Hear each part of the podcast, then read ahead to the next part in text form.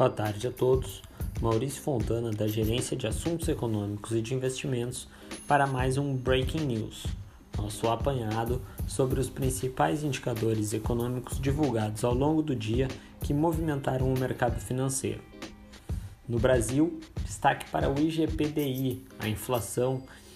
O índice de inflação registrou deflação, ou seja, queda de 0,55% em setembro após variação negativa de 0,14 em agosto. A queda nos preços veio menor do que a mediana das estimativas de mercado, que previa queda de 0,68% para o período. Com o resultado, o índice acumulou alta de 15,12% no ano e de 23,4% em 12 meses. Em setembro de 2020, o índice havia subido 3,3% e acumulava alta de 18,4% em 12 meses. A queda registrada no preço do minério de ferro influenciou fortemente o resultado da inflação ao produtor no mês e fez com que o IGPDI entrasse em território de deflação.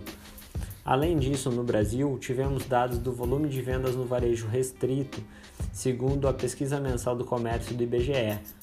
As vendas caíram 3,1% em agosto frente a julho, a queda é a mais intensa para meses de agosto da série histórica da pesquisa iniciada em 2000.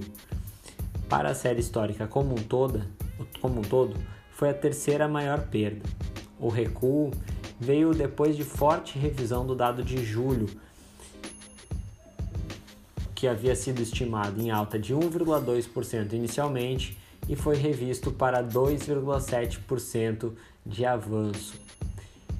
Segundo o gerente da pesquisa no IBGE, a revisão se deve apenas ao ajuste sazonal do indicador, uma vez que a pandemia alterou os padrões de comportamento do comércio e tem trazido revisões mais intensas na série com ajuste sazonal. Os destaques negativos foram outros artigos de uso pessoal e doméstico, equipamentos e material para escritório, informática e comunicação e combustíveis e lubrificantes.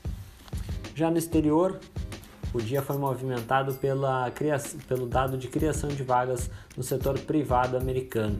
Segundo a empresa ADP, foram criadas 568 mil vagas no mês de setembro. O número veio bem melhor do que a expectativa de mercado de criação de 425 mil postos de trabalho. Esses dados movimentaram o mercado financeiro e trouxeram volatilidade às bolsas.